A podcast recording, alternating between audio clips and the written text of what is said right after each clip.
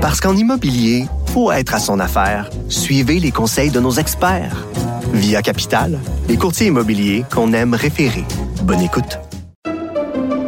Pendant que votre attention est centrée sur cette voix qui vous parle ici, ou encore là, tout près ici, très loin là-bas, même très, très loin. Celle de Desjardins Entreprises est centrée sur plus de 400 000 entreprises partout autour de vous.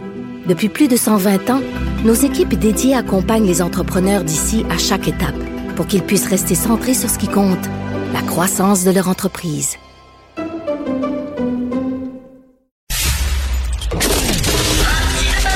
Martino, souvent imité, mais jamais égalé. Vous écoutez Martino. Cube, Cube Radio.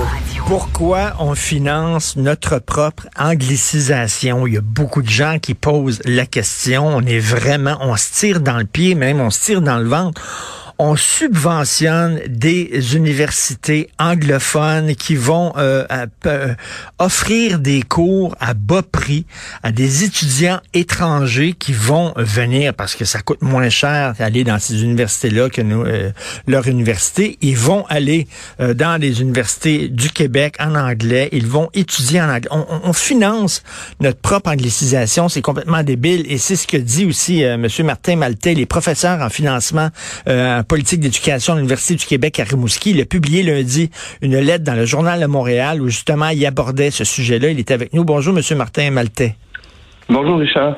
Bonjour. Alors, euh, on finance notre propre anglicisation. Est-ce que, est-ce que les, les universités francophones sont sous-financées par rapport aux universités anglophones, premièrement?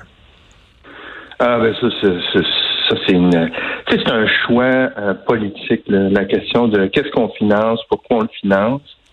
Mais ce qui est clair, c'est que si vous prenez la fréquentation euh, dans les universités anglophones au Québec, vous en avez pour 85 000 étudiants sur à peu près 310 000 étudiants au total. Là, c'est 27-28% de la fréquentation étudiante qui est dans les universités anglophones.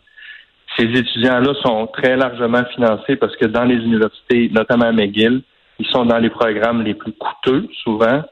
Euh, et il y a une très grande proportion d'étudiants euh, internationaux, euh, de non-québécois, qui sont très largement financés par, par Québec et qui, dans beaucoup de cas de figure, payent le même prix que les Québécois. Puis dans, dans d'autres cas de figure, ils, ne payent même pas rien parce que pour les médecins résidents, la RAMQ rembourse leur droit de scolarité, sauf le dernier 700 dollars. C'est entièrement payé par Québec.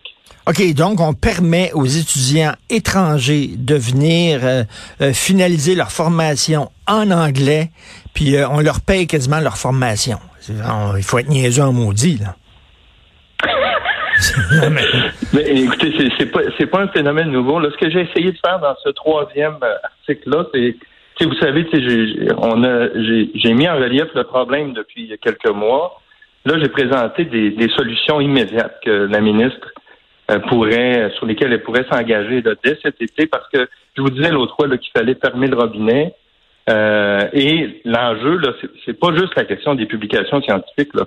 C'est la vie universitaire scientifique qui se déroule de plus en plus en anglais au Québec et, et on, on s'en sortira pas si on n'est pas capable d'avoir une vie euh, qui est davantage en langue française, puis pour lequel, dans laquelle on a des meilleures conditions de travail, de vie étudiante, de recherche en français qu'en anglais. À la fin de la journée, les gens vont aller euh, dans ils, vont, changer de langue.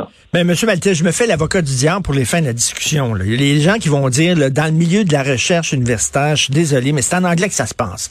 Et si tu veux à tout prix euh, te tenir au français, ben tu vas rester dans les estrades. Tu seras pas sa patinoire en train de jouer. Puis les jeunes, ils veulent être sa patinoire, fait qu'ils vont parler anglais parce que c'est comme ça que ça se passe dans ce milieu-là. Non, mais moi, j'ai pas de problème parce que je parle anglais aussi. J'ai fait un bout à l'Université de Londres au Royaume-Uni. Parler anglais, c'est pas un enjeu. Publier en anglais, c'est pas un enjeu pour moi. Euh, ou dans d'autres langues. C'est pas ça qui est l'enjeu. Mmh, mmh. L'enjeu, c'est de vivre ici au Québec, dans les milieux de recherche, en français ou en anglais. Si vous avez euh, dans des laboratoires 80% des gens qui sont là, qui sont recrutés en langue anglaise, qui parlent exclusivement en anglais, à la fin de la journée, vous n'aurez pas de vitalité en français. Si on est capable de faire un recrutement à l'international, puis dans le reste du Canada aussi, de, davantage de francophones Euh, il y en a 300 millions dans le monde des francophones ou des francophiles. là. On est capable de les recruter puis de leur offrir des conditions adéquates puis d'avoir une vie universitaire qui va se dérouler en langue française. Parce qu'après ça, s'ils veulent rester ici, le minimum, c'est qu'ils parlent français, qu'ils puissent vivre en français dans nos communautés, acheter dans les restaurants, puis dans, dans consommer en langue française. Mais si la seule langue qu'ils maîtrisent, c'est l'anglais, là, vous avez le genre de situation qu'on a au Royal Vic où on n'est même pas capable d'avoir un médecin euh, qui euh, vous offre un service en langue française. Tout à fait. Puis le problème aussi, c'est que si tu veux étudier en anglais, euh, c'est ton droit. Je l'avoue en toute transparence. Moi, je voulais étudier en cinéma. On me dit que la meilleure école de cinéma à Montréal, c'est Concordia. Je suis allé à l'université. Concordia et je suis allé à l'université en anglais. euh, euh, je l'avoue. Euh, mais ben, ça, c'est chacun a son choix personnel à faire. L'affaire, c'est que comment ça se fait que le gouvernement finance euh, l'an- l'anglicisation de, des étudiants étrangers, entre autres. Là? Non, tout à fait. Il n'y a aucune raison qui justifie Absolument pas. que lorsque l'argent du gouvernement du Québec recrute des personnes à l'extérieur du Québec, que cet argent-là serve dans- à recruter des gens qui parlent exclusivement l'anglais ou qui parlent une autre langue, qui sont des fils ou des filles d'ambassade ou des employés des ambassades et qui, eux, vont venir ici puis euh, choisir l'anglais. Alors, des mesures immédiates, j'en ai identifié là, qui pourraient être mises en œuvre dès cet été, là, des, ces six euh, petits ajustements dans les règles pour lesquels la ministre pourrait très bien dire, écoutez, à partir de maintenant, euh, ces six lignes-là, qui sont rattachées à des montants, euh, on, on ferme le robinet, puis on n'aura plus de nouvelles inscriptions qu'on va euh, financer. Et là, on entrerait dans un cercle vertueux. C'est 176 millions à terme qu'on va récupérer. Euh, ce sera pas immédiat, mais on va, on pourrait dès cet été commencer à récupérer un 30-40 millions pour la prochaine année et le remettre dans les universités de langue française pour soutenir le recrutement en langue française dans les domaines prioritaires du gouvernement. Et là, il y en a une opportunité. Là. La question, c'est à, à quelle vi- vitesse et à quel rythme le gouvernement va vouloir aller? Et M. Maltais, c'est ça qui est intéressant avec le texte que vous avez publié lundi, c'est que le diagnostic qui est fait, là, on a plusieurs, on a lu plusieurs études, plusieurs textes là-dessus, entre autres les vôtres. Vous l'avez fait le diagnostic. Là, vous, vous arrivez avec des solutions en disant c'est pas, c'est pas si difficile que ça. Là, voilà des solutions qu'on pourra prendre. On dirait qu'on a peur au gouvernement euh, de paraître méchant envers les anglophones. Hein? Euh, on- on, a peur de, de, de, de, de paraître comme des, des, des, des, fascistes, des anti-anglophones, etc. Donc, c'est pour ça qu'on leur donne tous ces avantages-là. Ben, je, pense que les gens n'étaient pas vraiment conscients de, de l'effet du phénomène. Je peux vous dire que les universités de langue anglaise sont parfaitement conscientes de ça. Il n'y en a aucune qui me dit que j'avais pas raison là, depuis plusieurs mois. Vous comprenez que si j'avais eu tort dans mon analyse financière, ça ferait longtemps qu'on me l'aurait dit sur la place publique. Alors, c'est toujours pas arrivé, puis on a fait plusieurs autres vérifications ensuite, puis l'analyse, elle, est- bonne, elle est adéquate. Maintenant, les universités de langue anglaise savent que euh, si euh, le Québec veut faire vivre le français ici, ils n'auront pas le choix de s'engager sur cette voie-là et ça va changer la relation avec le gouvernement. C'est sûr que ça prend un peu de temps, mais il y a des gestes qui peuvent commencer à être posés dès maintenant. Vous savez, il y a le projet de, de Royal Vite qui s'en vient. Là. Il pourrait très bien y avoir des scénarios dans ce projet-là qui incluraient des universités de langue française avec Mais- des, des universités de langue anglaise dans les projets du Royal Vic pour commencer progressivement à avoir davantage de, de vie francophone dans cette zone-là de Montréal. Et, euh, et- et- écoutez, euh, pour le Royal Vic, on l'a quasiment quoi? On l'a donné euh, quasiment, on l'a vendu une pièce, quoi, à McGill? Euh, Non, mais pour, euh, moi, je suis d'accord. techniquement, il y a tellement de travaux à faire, là, ça vaut, ça vaut pas grand-chose. C'est l'argent Ok. qu'il faut mettre sur la table qui est l'enjeu. Mais on pourrait très bien baliser puis encadrer qu'est-ce qui va se passer dans le Royal Vic, puis dire, écoutez, vous pourriez euh, vous rattacher avec l'INRS, avec euh, avec euh, avec euh, l'université TELUC, qui n'a toujours pas de, de siège social permanent qui pourrait s'en aller là. Vous pourriez avoir d'autres établissements puis d'autres laboratoires de recherche qui, eux, ont des vies en français, puis on pourrait soutenir des initiatives en langue française en collaboration avec McGill, puis si jamais, ou avec d'autres universités là, de langue anglaise, mais pour ce qui est du recrutement d'étudiants internationaux, il faut, euh, puis des, des Canadiens non résidents, il faut à tout prix centrer nos énergies euh, sur du recrutement exclusivement en langue française. S'il y a des gens qui veulent venir ici, pour moi, ils sont bienvenus s'ils veulent étudier en anglais, mais à leurs frais. Moi, je suis d'accord à ce Mais- qu'on paye pour des Québécois qui veulent étudier en anglais, mais pas pour des gens d'extérieur. Monsieur euh, Maltais, vous parliez justement des, médecins qui sont des unilingues anglophones. Je reviens souvent avec cette anecdote-là. Euh, ma blonde s'est fait enlever la vésicule biliaire. Elle était au Jewish. Euh, le chirurgien euh, qui l'opérait ne parlait pas un mot, dix mots de français. L'infirmière parlait pas français. Ma blonde souffrait, elle se plaignait en disant ça n'a pas de bon sens. Et l'infirmière a dit Your government hired me. Euh, Comment ça se fait? Pour, euh, Comment? C'est vrai, elle avait raison, maudit. Elle dit, regardez, euh, c'est votre, c'est votre gouvernement qui m'a embauché en toute connaissance de cause, en sachant que j'étais une unilingue anglophone. Comment se fait qu'on embauche des médecins, des infirmières unilingues anglophones dans, nos- dans nos hôpitaux? Ben, écoutez, admettons que vous êtes une université, vous êtes McGill demain matin. Vous, vous faites votre recrutement, là, vous voulez être, euh, vous voulez les meilleurs du monde, parce que vous, votre ranking, c'est ça.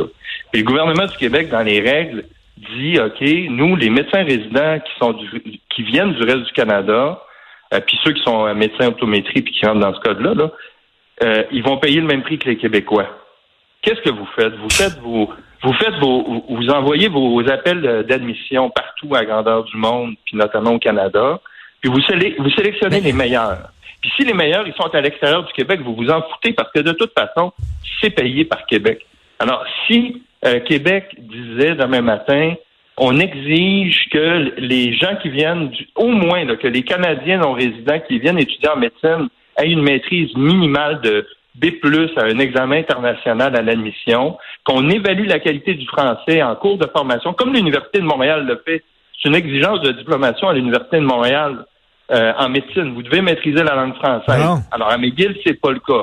On- le, le ministère pourrait très bien rajouter cette case-là. Ben oui. Et, et entre 94 puis 98, je fais un cas de figure là, de, de moyenne générale quand vous recrutez.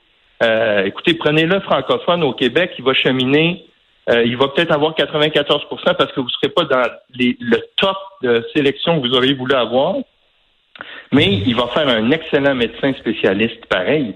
Puis, Euh, euh, dans- moi, moi, euh, je suis un contribuable au Québec. Je veux pas payer des taxes puis des impôts pour que quelqu'un de l'extérieur du Québec qui ne paye pas des taxes et des impôts ici puisse puisse être formé à, à, à peu de frais. Voyons donc, Christy, je veux pas payer pour leur formation.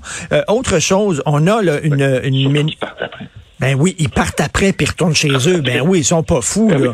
Ils viennent ici, ils restent dans le ghetto McGill, ils, restent dans l'ouest de la ville, ils s'intègrent pas euh, pendant leur, leur formation, puis après ça, ils retournent chez eux dans leur province. Faut-tu être niaiseux, Christy, de faire ça, de financer ces gens-là? Euh, Est-ce que vous sentez que la ministre Pascal Derry, ministre de l'Enseignement supérieur, elle est parlable, qu'elle est sensible à ça, à cette situation-là? Ben, il y a une consultation qui est en cours sur les règles de financement des universités qui se termine le, le 20 juin. C'est sûr que moi, je vais déposer un mémoire.